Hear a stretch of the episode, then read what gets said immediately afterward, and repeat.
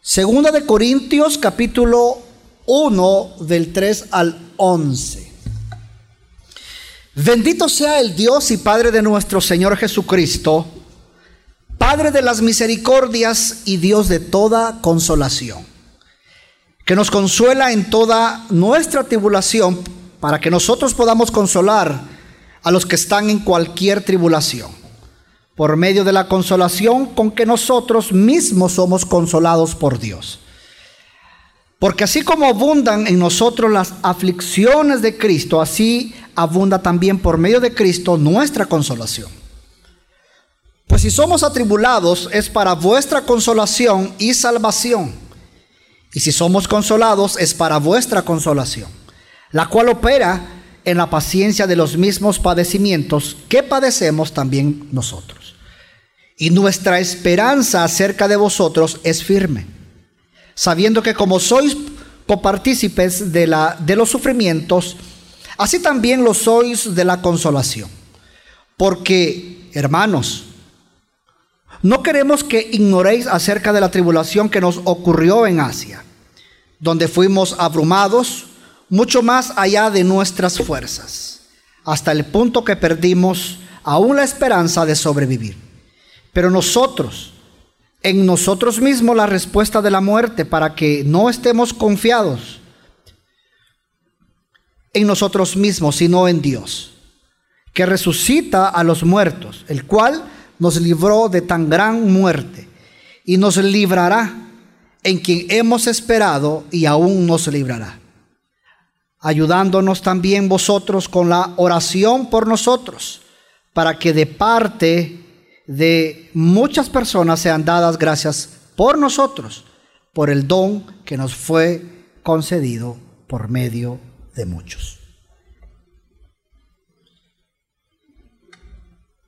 Padezco de una depresión del espíritu tan aterradora que espero que ninguno de ustedes jamás padezca tan dicha, desdicha como yo. Estas palabras fueron dichas por, o pronunciadas, mejor dicho, en un sermón por un personaje que muchos de nosotros conocemos. Su nombre, Carlos Haddon Spurgeon. Probablemente el cuyo ministerio de este personaje en Londres se hizo quizás el más grande predicador que jamás haya producido Inglaterra. Y es que debemos de saber algo, hermanos, que el desaliento no respeta a ninguna clase de persona. Es más, el desaliento parece atacar más a los que tienen éxito que a los que no lo tienen. ¿Por qué? Porque mientras más alto subimos, mayor suele ser la caída. Por tal razón no nos debería de sorprender en esta mañana que cuando leemos, por ejemplo, acerca del apóstol Pablo, cuando dice que fuimos abrumados sobremanera más allá de nuestras fuerzas, y que incluso él mismo más adelante, como también leíamos en el versículo 8 de segunda de Corintios 1, dice que llegó al punto de perder la esperanza aún de conservar la vida. Y es que si bien es cierto, a pesar de la grandeza de persona, a pesar de la grandeza del ministerio, de este hombre llamado Pablo era tan humano como usted y como yo. Ahora bien, la clave en esta carta es bien importante porque la clave en esta carta es el consuelo, el estímulo o también, también podríamos llamarle o ánimo.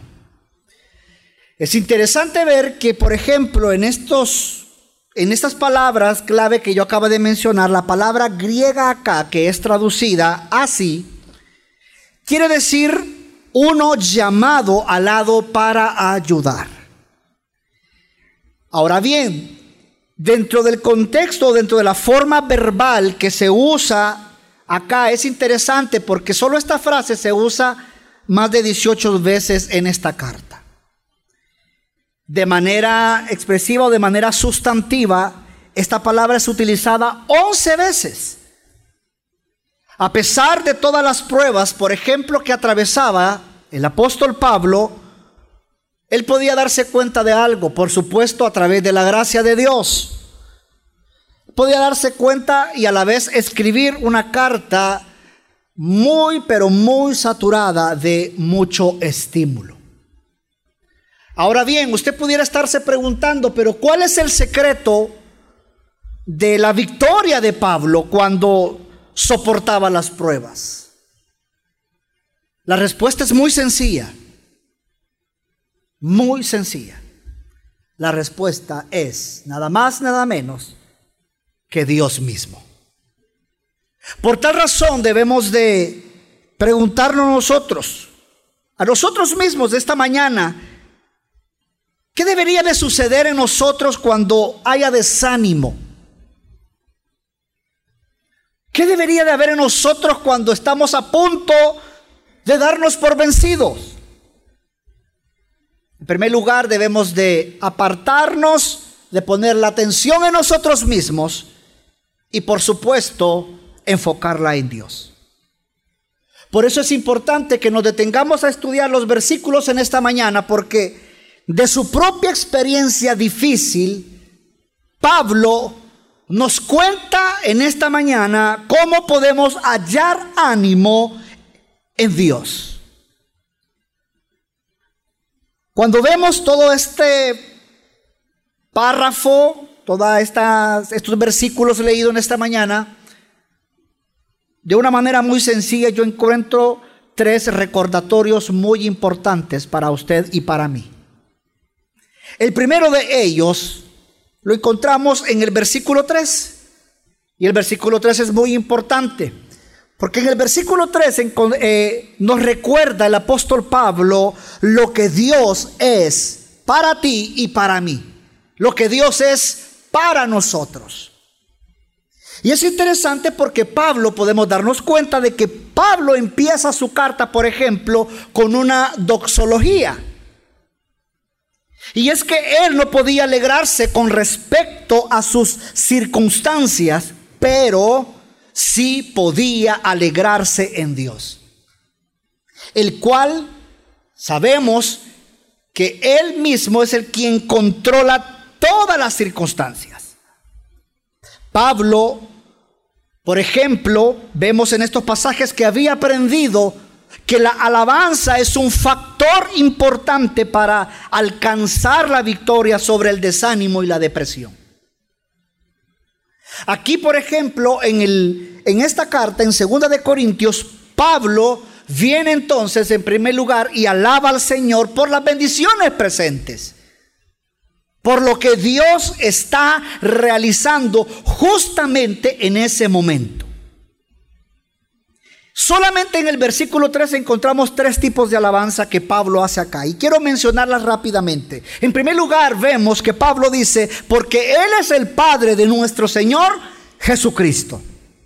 Y es que mire amados, es debido a Jesucristo que hoy usted y yo podemos llamar Padre a Dios. Y por tal razón Pablo lo hacía en ese momento.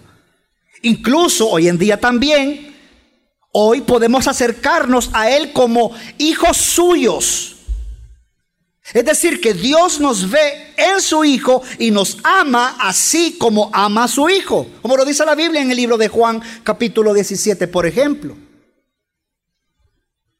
Es decir, que todo lo que el Padre hizo por Jesús, cuando éste mismo estaba ministrando en la tierra, quiero que entienda, amada iglesia, que hoy mismo Él, Él mismo, eso, eso que hizo por su Hijo, lo puede hacer por usted y por mí. Somos amados por el Padre. ¿Pero por qué? Porque su Hijo es su amado. Y porque nosotros somos ciudadanos del reino de su Hijo amado, como lo dice el libro de Colosenses. Iglesia, somos preciosos para el Padre. Y por lo tanto, al ser preciosos para el Padre, significa que Él cuidará que las presiones de la vida no nos destruyan. Una segunda alabanza que se encuentra en este versículo 13 es bien importante porque él dice, porque él es el Padre de qué? De las misericordias. Y para que entendamos un poquito el contexto de por qué Pablo lo dice, es, es, interesante ver que, por ejemplo, para los judíos, la expresión Padre de significa el originador de. Padre de significa, ¿qué dije? Originador de. Y esto es bien importante, amados, que lo entendamos, porque significa que si Dios es el Padre de misericordias, porque toda misericordia se origina entonces, ¿en quién? En Él, en Él mismo. Y por lo tanto puede alcanzarse solamente en quién? En Él. En su gracia. Y es que, amados, debemos de entender de que Dios en su gracia nos da lo que no merecemos. En su gracia nos da lo que no merecemos. Pero en su misericordia no nos da lo que sí merecemos. Que por la misericordia del Señor no hemos sido consumidos. Porque nunca decayeron que sus misericordias. Y es que, amados, las misericordias de Dios son muchas, como dice Nehemías. Son tiernas, como dice el libro de Salmos. Son grandes, como dice el libro de Números. Él es el Padre de misericordias. Tercera alabanza que se puede ver claramente en este versículo 3 es porque Él es el Dios de toda consolación. Qué interesante porque las palabras consuelo y consolación y los derivados que se encuentran acá es impresionante porque solo en esto, entre el, en los versículos 1 al 11, se repite 10 veces. Impresionante. Y es que no debemos, hermanos, pensar del consuelo, por ejemplo, en términos de lástima. Porque la lástima puede debilitarnos en lugar de fortalecernos. Quiero que entienda que Dios no nos da una palmadita en la cabeza, en el hombro. Dios no te da un caramelo para desviar la atención de los problemas. De ninguna manera hace eso Él. Dios no es como tú, no es como yo. Cuando uno de nuestros hijos está haciendo berrinche y tú le das un caramelo para que se calle. Dios no es así. Él pone esperanza en nuestro corazón. Y por medio de su Espíritu Santo. Pero eso sí, algunas veces también usa a otros creyentes para darnos estímulo que necesitamos como lo vemos en 2 de Corintios 2, capítulo 7 y otros ejemplos más. Por eso, hermano, hermana, cuando te hayas desanimado debido a las circunstancias difíciles, es fácil que te concentres en ti mismo o que te enfoques en los problemas que te rodean. Pero debemos saber algo. El primer paso que debemos dar es mirar por fe al Señor y darte cuenta de todo lo que Dios es para ti. Por eso, este salmo precioso, muy conocido para todos nosotros, Salmo 121, alzaré. ¿De dónde? Mi socorro. ¿Quién hizo los cielos y la tierra? Es que hermanos, debemos saber que en medio de tribulaciones, recibimos gozo y esperanza del consuelo de Dios, para que así consolemos a otros con gozo y esperanza para la gloria de Dios.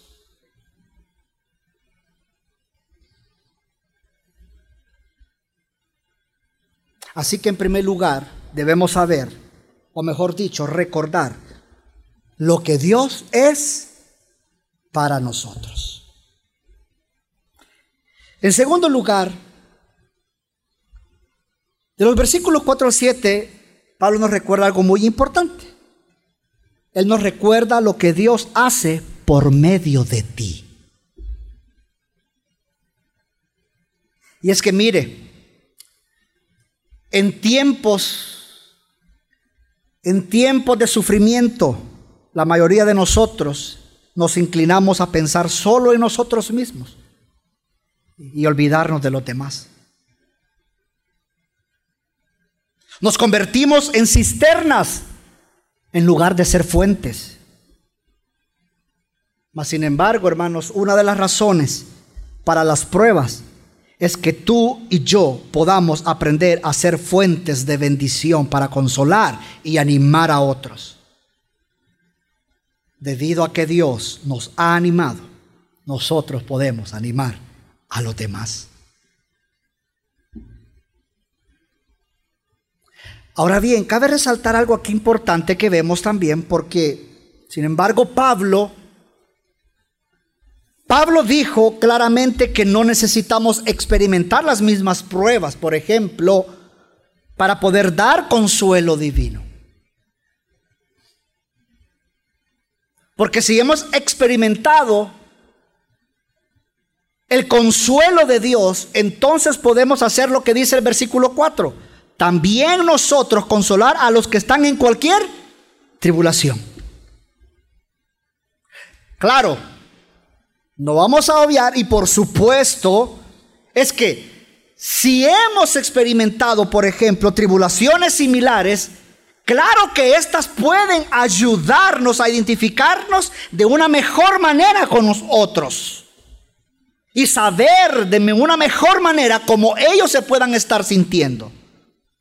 Pero quiero que entienda que nuestras experiencias no pueden alterar nunca, nunca el consuelo de Dios.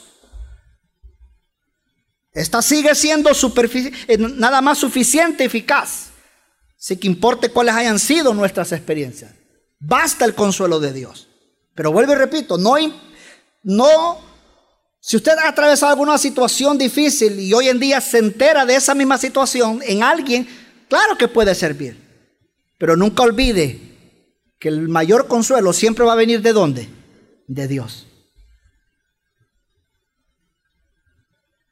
Ahora, en la Biblia encontramos ejemplos de situaciones que sucedieron. Por ejemplo, ahí mismo, en esta misma carta, en segunda de Corintios, el apóstol Pablo, allá en el capítulo 12, muy conocido por todos nosotros, Pablo nos da un ejemplo de este principio. Él padecía de un dolor descrito como un aguijón.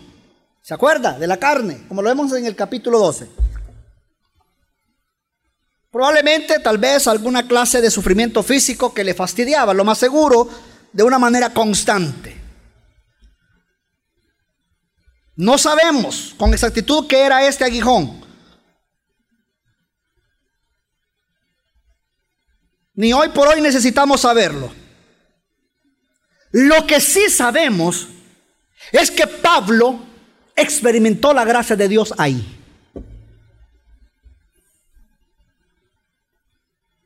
En esa situación, Pablo experimentó la gracia de Dios. Tanto así que hasta el día de hoy sigue siendo de estímulo para nosotros, ¿sí o no? Dios le dijo, bástate mi gracia. Esa misma frase hoy en día sigue siendo de estímulo para nosotros. Sin que importe cuál sea tu prueba. No vamos a negar que es una promesa de la que puedes apropiarte. Ni tampoco hoy tendríamos esa promesa si Pablo no la hubiera sufrido. Así que por lo tanto, ese aguijón de la carne, Pablo pudo experimentar la gracia de Dios. Y es la misma que usted y yo podemos experimentar.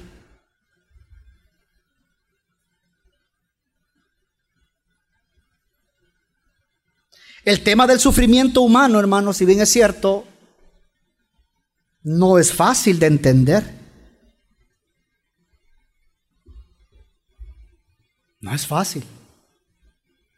Porque hay misterios en la obra de Dios que jamás captaremos, sino hasta que estemos en el cielo. Algunas veces sufrimos debido a nuestro propio pecado y rebelión, sí. Como sucedía, por ejemplo, con Jonás. Pero algunas veces el sufrimiento nos guarda de pecar, como por ejemplo en el caso de Pablo. Y es que el sufrimiento puede perfeccionar, hermanos, nuestro carácter, como lo dice Romanos 5. El sufrimiento nos puede ayudar a participar del carácter de Dios, como lo dice Hebreo 12. Pero también el sufrimiento puede ayudarnos a ministrar a otros. Es cierto, es cierto que en cada iglesia hay creyentes maduros que han sufrido y experimentado la gracia de Dios. Y en ellos, hoy son los grandes consoladores, lo más seguro de esa congregación.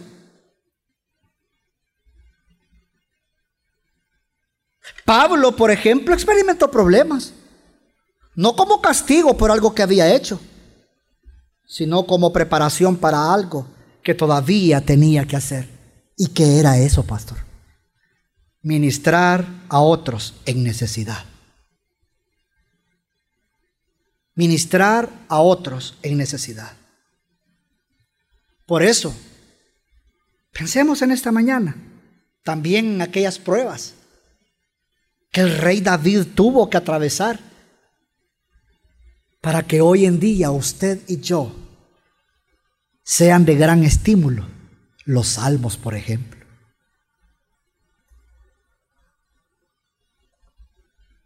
Por eso es importante resaltar lo que vemos en el versículo 7. Porque segunda de Corintios 1:7 aclara que siempre hubo la posibilidad de que la situación pudiera invertirse. ¿Cómo así? que los creyentes corintios pasaran por muchas pruebas para poder animar a otros. Familia, amados que están hoy aquí congregados,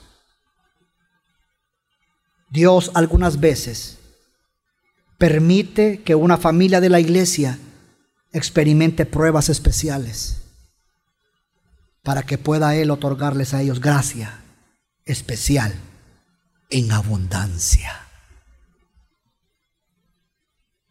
Y es que es impresionante ver, por ejemplo, cómo ah, el ánimo misericordioso de Dios nos ayuda si aprendemos a soportar. ¿Por qué? Porque el soportar con paciencia, hermanos, es evidencia de fe es una evidencia de fe. Si nos amargamos o criticamos a Dios, si nos rebelamos en lugar de someternos, lo que va a suceder es que entonces nuestras pruebas obran en contra nuestro, en lugar de obrar a favor nuestro.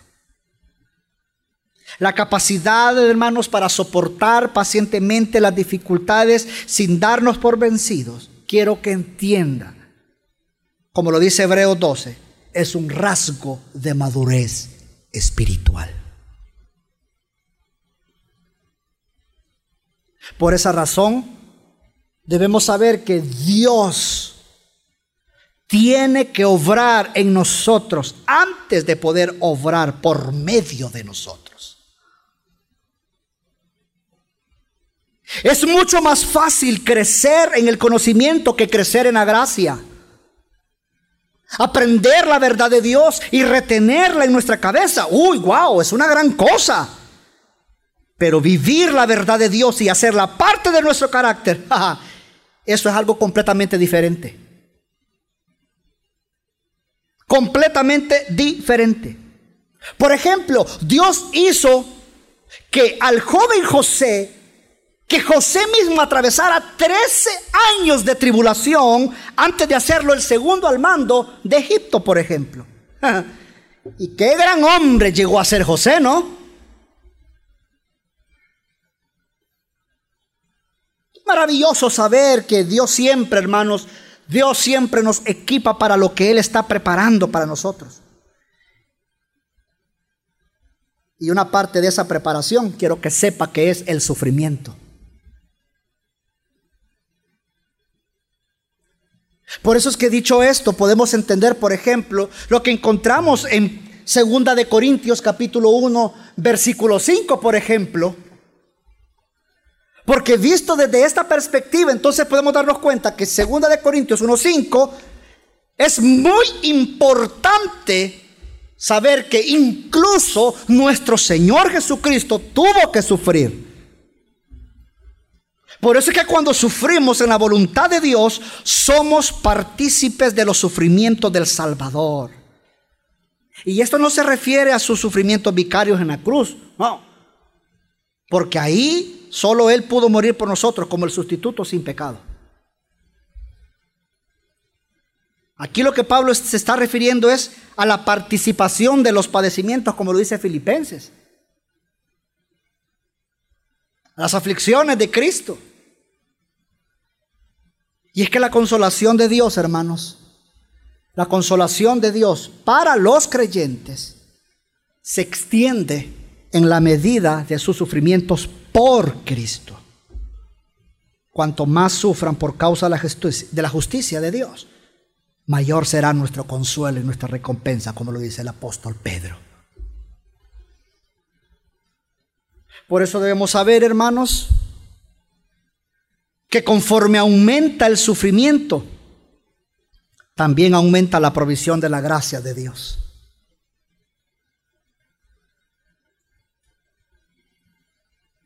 Aquí la palabra abunda ah, es interesante porque sugiere la figura de, de un río desbordante. Esto nada más me recuerda lo que encontramos allá en el libro de Santiago. Pero Él da que mayor gracia, dice. Y este es un importante principio que hay que captar. Un principio impresionante para usted y para mí. Es que Dios tiene amplia gracia para todas tus necesidades. Pero Él no la otorgará por anticipado. Venimos por fe al trono de la gracia, como lo dice Hebreos. ¿Para qué venimos al trono de la gracia por fe? ¿Para alcanzar qué? Dice el libro de Hebreos. Para alcanzar misericordia y hallar gracia para el oportuno socorro. La palabra griega aquí significa ayuda cuando la necesitas, ayuda oportuna. ¿Qué trato de decir con esto, amados?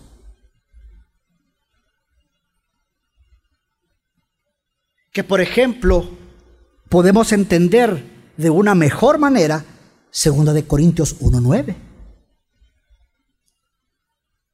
Porque si pudiéramos almacenar la gracia de Dios para usarla en emergencias, nos inclinaríamos a confiar en nosotros mismos y no en el Dios de toda gracia, como nos lo dice el apóstol Pedro en su primera carta, allá en el capítulo 5. Por lo tanto, todos los recursos que Dios nos da, es cierto, pueden guardarse.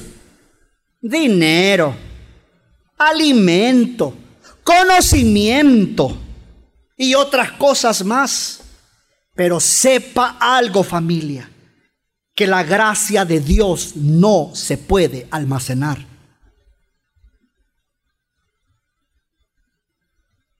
Más bien, conforme usted y yo vamos experimentando la gracia de Dios en nuestras vidas diarias, esto lo que sucede es que estas se la invierte en nuestras vidas como carácter eh, piadoso, como lo dice Romanos. Esta viene a pagar inversión, dividendos, cuando nuevos problemas, por ejemplo, se cruzan en nuestro camino. Por cuanto el carácter piadoso, hermano, quiero que entienda que nos capacita para soportar la tribulación para la gloria de Dios. Por lo tanto, debemos saber entonces, en segundo lugar, o mejor dicho, recordar lo que Pablo nos está diciendo en estos versículos. Aquello que Dios hace por medio de nosotros.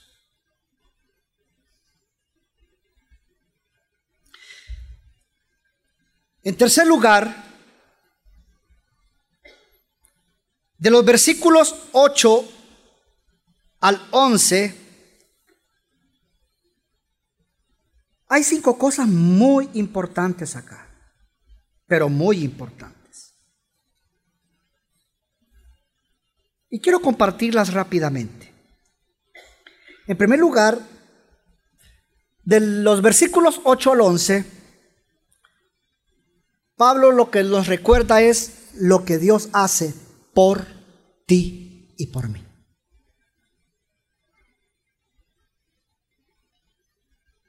En primer lugar, quiero que sepamos y recordemos que Él permite, hermanos, que vengan las pruebas. En el idioma griego hay 10 palabras básicas para el sufrimiento. Y es impresionante que el apóstol Pablo aquí usó cinco de ellas en esta carta. Impresionante.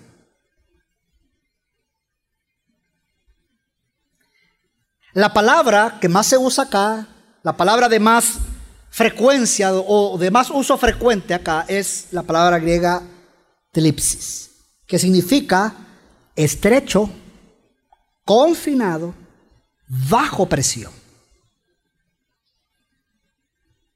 Ahora bien, en esta carta es interesante ver que esta misma palabra se traduce acá como tribulación. Y es que hermanos, miren, no vamos a obviar algo aquí. Pablo, el apóstol Pablo se sentía oprimido. Él se sentía oprimido por las circunstancias difíciles. Y la única dirección o la única manera o la forma en la que él podía mirar era simple y sencillamente hacia arriba. Y eso me lleva a decirles algo muy importante. Recordarles. Y es que nunca, hermano, debemos pensar que la aflicción es un accidente. Nunca. Nunca. La aflicción no es un accidente. Debemos saber que para el creyente, para todo cristiano, la aflicción todo lo que vivimos es un designio de Dios. Por lo tanto, una vez más, esta mañana Dios nos anima en todas nuestras tribulaciones, enseñándonos por medio de dónde? Su palabra. Que es Él quien permite que nos vengan las pruebas. Así que en primer lugar, Él permite, hermanos, que qué? que vengan las pruebas. En segundo lugar, Dios está en control de las pruebas. Versículo 8. Porque fuimos abrumados sobremanera, más allá de nuestras fuerzas, de tal modo que aún perdimos la esperanza de conservar la vida. Y es que, mire hermano, Pablo, el apóstol Pablo se sentía oprimido, algunos teólogos llaman en esta parte como como una bestia de carga, con un peso totalmente grande, demasiado grande, difícil de poder soportar. Pero también es interesante ver que Dios sabía exactamente cuánto podía Pablo soportar. Y que él mismo se diera cuenta de que la situación estaba bajo el control soberano de quién? De Dios. Y es que miren, no sabemos, aquí específicamente en estos párrafos no sabemos específicamente cuál fue la tribulación.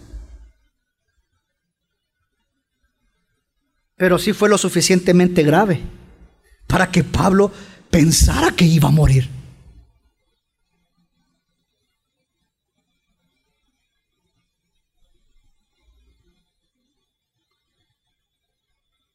Lo que sí nos da seguridad de esto, saber acá,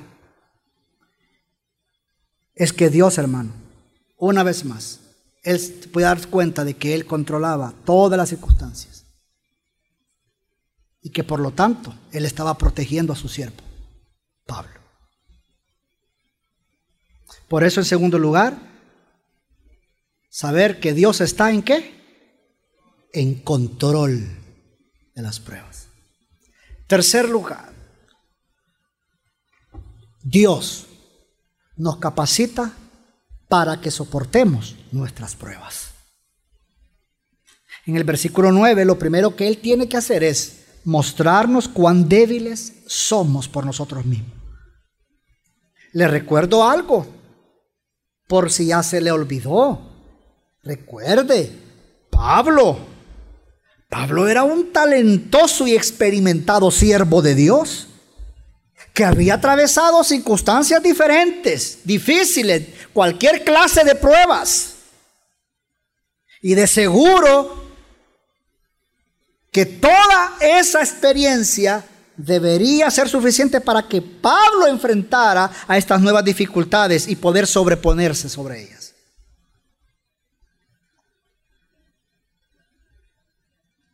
Aquí encontramos algo bien maravilloso para usted y para mí. Claro. Y es que Dios lo que quiere es que confiemos en Él. No en tu talento, hermano. No en tus capacidades. ni en tu propia experiencia. Ni como algunos llaman, ni en esa reserva espiritual que tú te andas cargando. Lo que sucede es que en el momento preciso, cuando nos sentimos confiados y capaces de hacerle frente al enemigo, fracasamos de una manera miserable. Y esto mismo nos hace recordar 2 de Corintios 12:10, porque cuando soy débil, entonces soy fuerte. Soy fuerte. Y es que mire, cuando tú y yo morimos a nosotros mismos, el poder divino de la resurrección puede obrar en nosotros. Y esto me recuerda, por ejemplo, al patriarca, al padre Abraham, juntamente con su esposa Sara, casi muerto físicamente, hermanos. Y el poder divino de la resurrección, ese poder maravilloso de Cristo, ¿qué sucedió en ellos? Ah, los capacitó para tener el hijo de la promesa, como dice Romanos 4. Ahora bien, morir a uno mismo, escuche, morir a uno mismo no significa una complacencia ociosa o quedarse sin hacer nada, esperando a que Dios lo haga todo. Puedes estar seguro de que Pablo, por ejemplo, hizo algo acá. Y que es para ti y para mí también. Diga conmigo, Pablo oró. Lo primero que hizo. Pablo oró. En segundo lugar, hizo algo que muchos de nosotros nos cuesta hacer. ¿Y cuál es eso, pastor? Estudió las escrituras. Luego, ¿sabe qué más hizo? Consultó con sus colegas. Y por último, no el menos importante, confió en que Dios iba a obrar. ¿Tú me estás entendiendo? Pregúntate, no me contestes, ¿qué hago yo?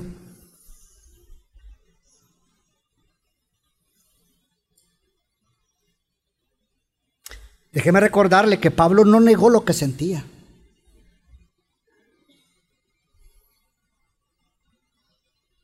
Por eso es que ni tampoco Dios quiere que hoy nosotros neguemos nuestras emociones. Por eso es que allá en 2 de Corintios 7:5, en todo fuimos atribulados, de fuera, conflictos, de dentro, temores. ¿Sabe que la frase sentencia de muerte en 2 de Corintios 1:9 probablemente puede referirse a un veredicto oficial? O tal vez una orden para el arresto y la ejecución de Pablo, probablemente. Porque debemos de tener presente que los judíos, por ejemplo, incrédulos, eh, acosaban a Pablo y lo querían eliminar, como lo vemos en el libro de, de Hechos, capítulo 20.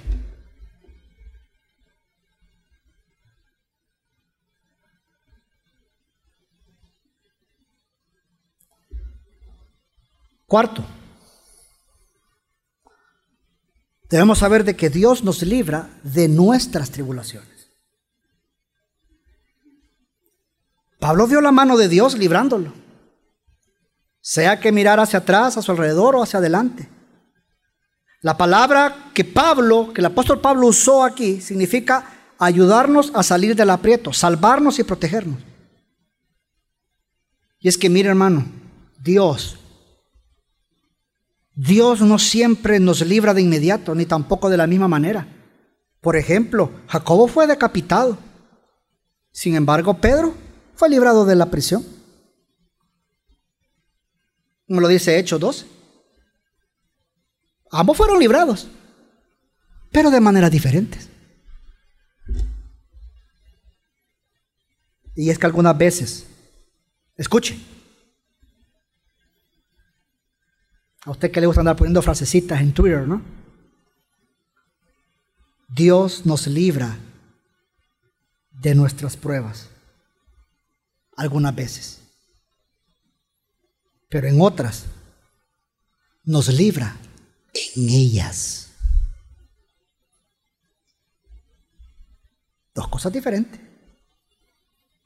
Algunas veces Dios nos libra de nuestras pruebas, pero en otras nos libra en ellas. Por eso es que aquí debemos entender algo muy especial, muy especial.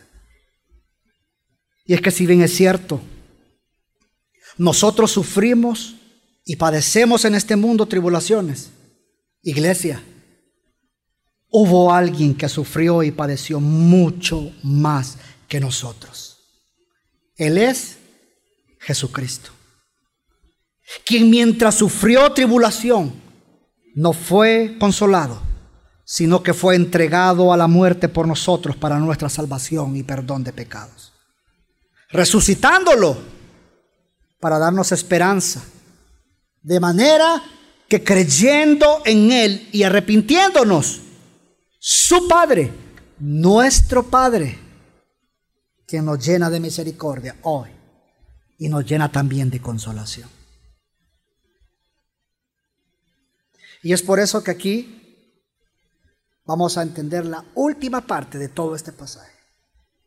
Y es que en último lugar, hermanos, debemos saber de que Dios se glorifica por medio de nuestras pruebas. En el versículo 11, por ejemplo, cuando Pablo informó lo que Dios había hecho por él. Un gran coro de alabanza y acciones de gracia ascendió de los santos al trono de Dios.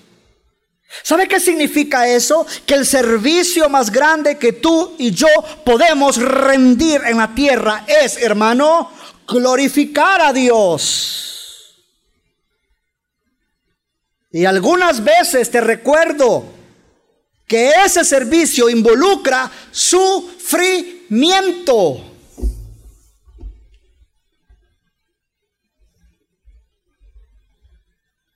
Lo que ahí se llama el don concedido. Dios cumple sus propósitos en las pruebas de la vida.